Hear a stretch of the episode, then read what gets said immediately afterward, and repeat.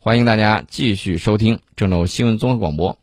您正在收听到的是调频九八点八，中波五四九，郑州广播电视台新闻综合广播，二十四小时新闻谈话台。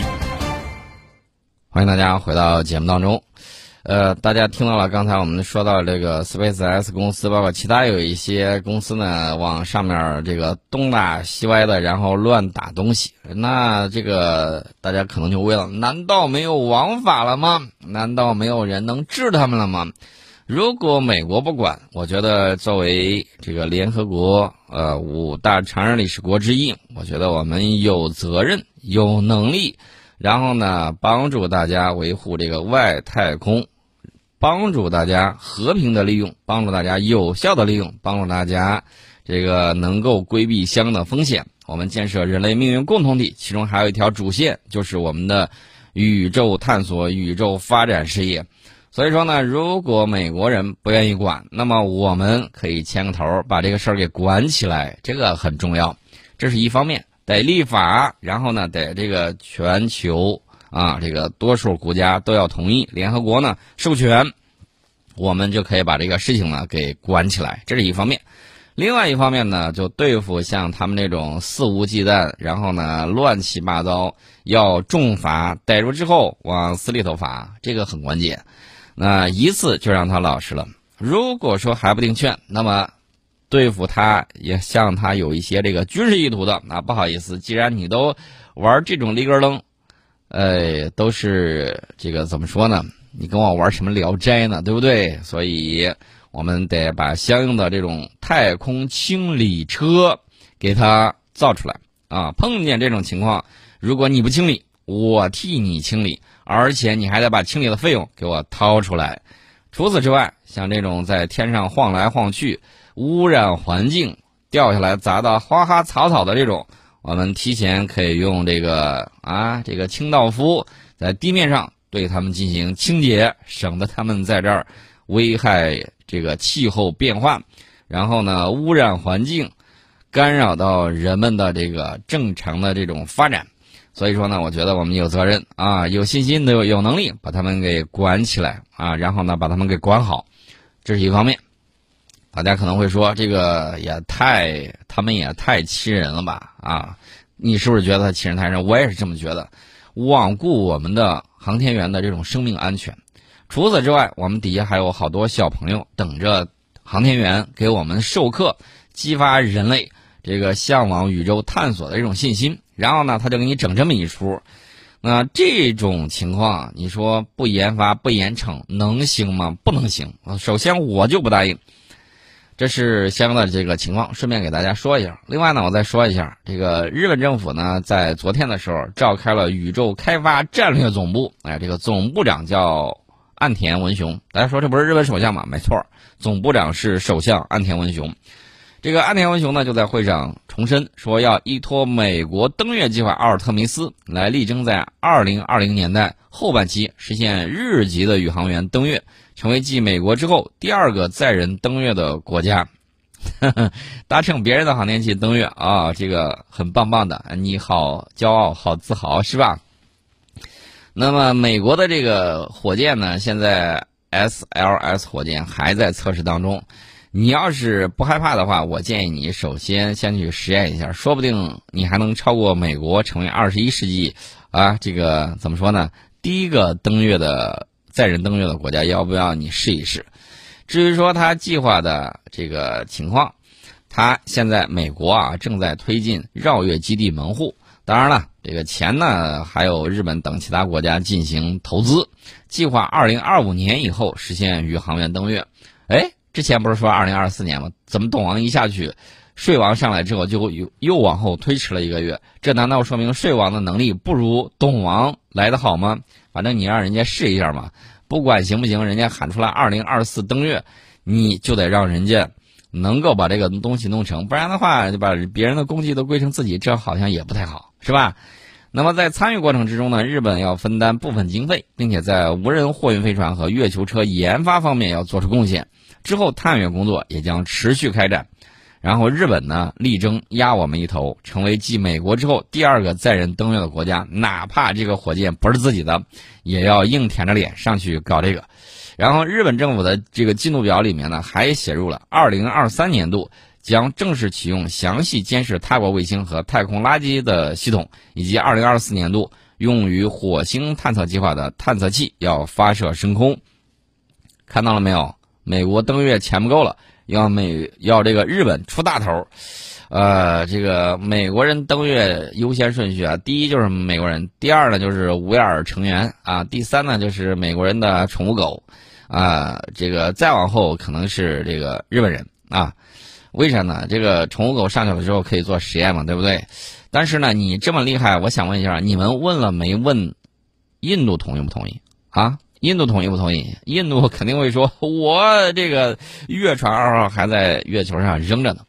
最近，印度有一些人又在边境问题上渲染炒作，啊，渲染炒作什么呢？渲染炒作边境紧张局势升温，印军计划打造核盾牌和加强防御，如何如何云云。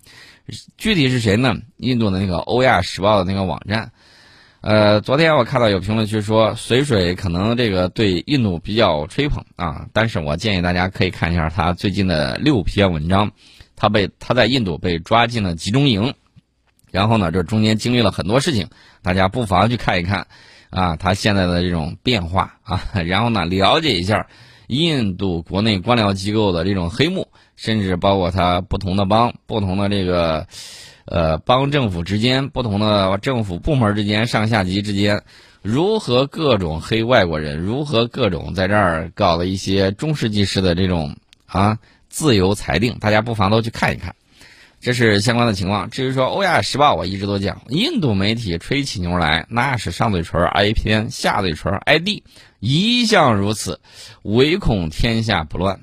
这个《欧亚时报》得出的那个结论呢？这个据说是根据印度亚洲国际新闻通讯社在十二月二十六号的一篇报道。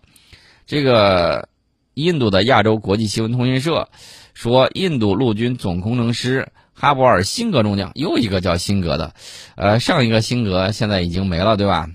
这个又叫辛格，可能这个辛格在那儿姓比较比较比较常见，就跟咱们的这个张王李赵差不多啊。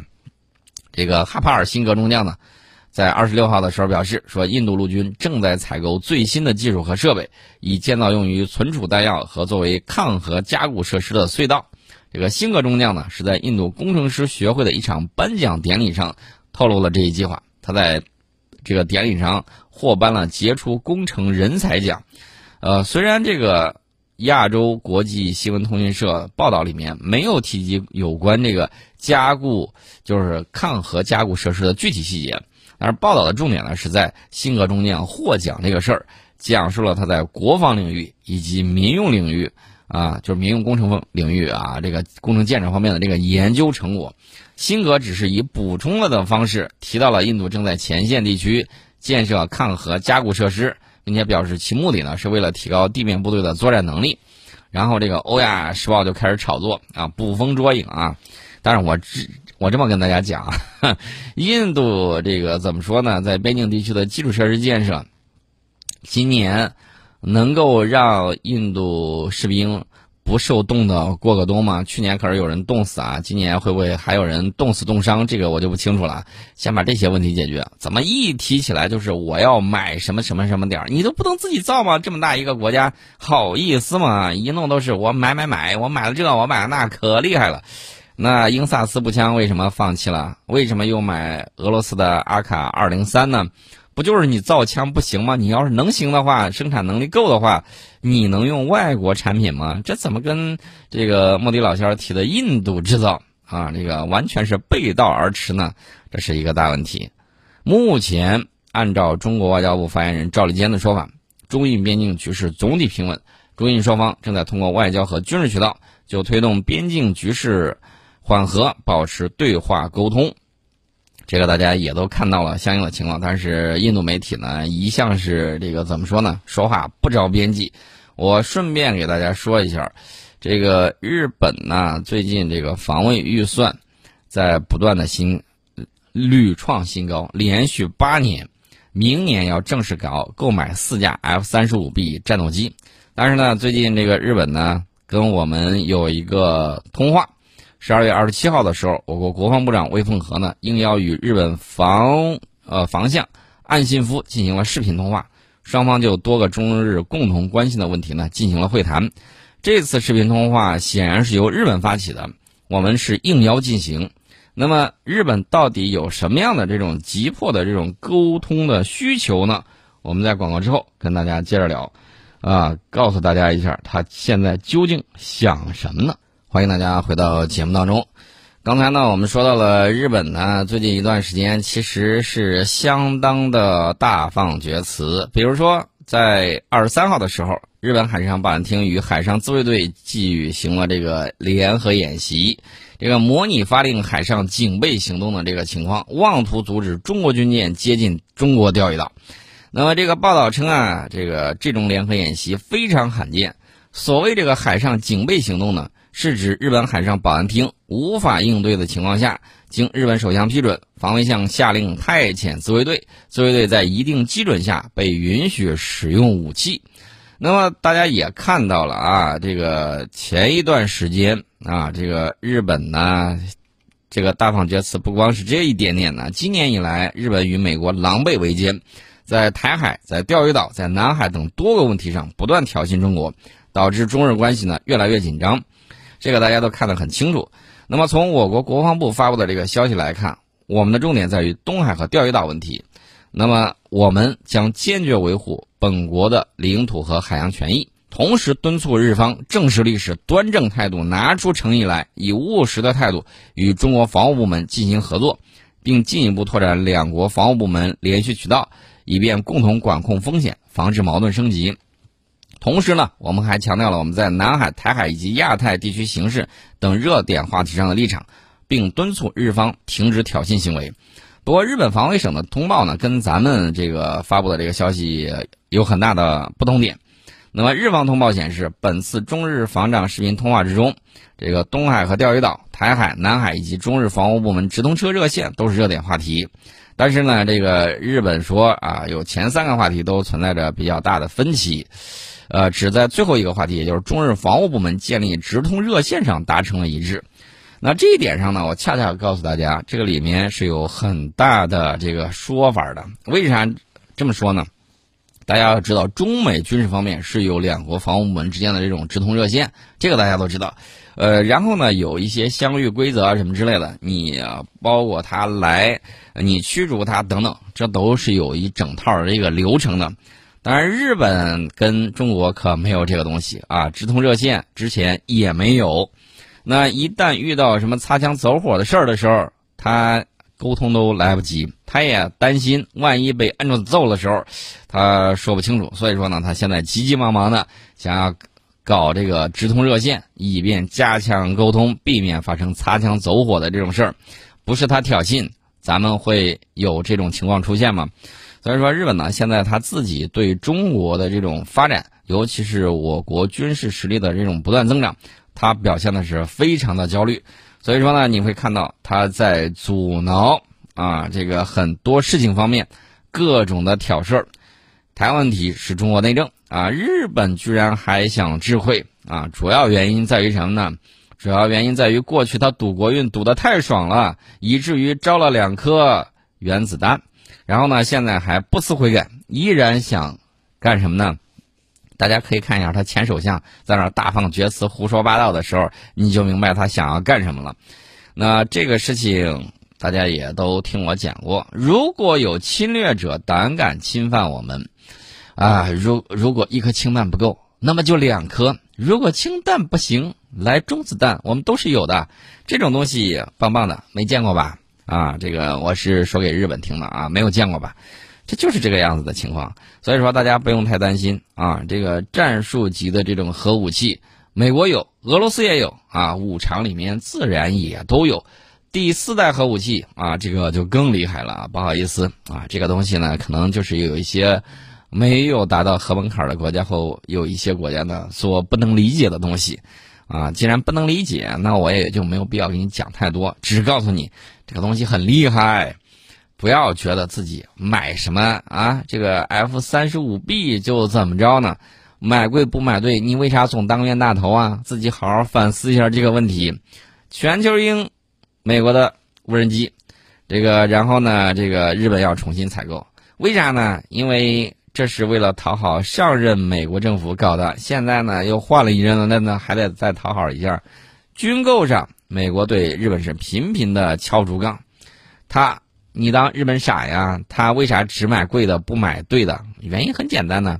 呃，美国把它当成了 ATM 机，自动取款机啊，然后想要啥就要啥，连登个月都得来，小弟你掏钱啊，不掏钱那不行。然后这个日方引进全球鹰无人机的成本是六百一十三亿日元，大概合三十四亿人民币。那么全球鹰的运行维护费用高达每年一百三十亿日元，约合这个人民币七亿元啊。不光是这样敲你竹杠，还能够那样敲你竹杠，反正呢就是这个样子。他买全球鹰是为了谋求军事正常化，他不只只是讨美国欢心，他当然还有一系列的这种自己的这种想法，啊，然后呢让美国给他行方便，把狗链子放松一点，等等等等。那么它的防卫预算连续八年创新高，我倒是提醒一下全世界，尤其是东亚、东南亚国家，爱好和平的国家，曾经受这个日本法西斯侵略的这种国家，你们要提高警惕了。这家伙打算买一些进攻性的武器，打算复活军国主义吗？韩国你怎么看呢？好好看看，看好了，好好给我看他一个时辰。今天呢，我们先给大家聊到这里。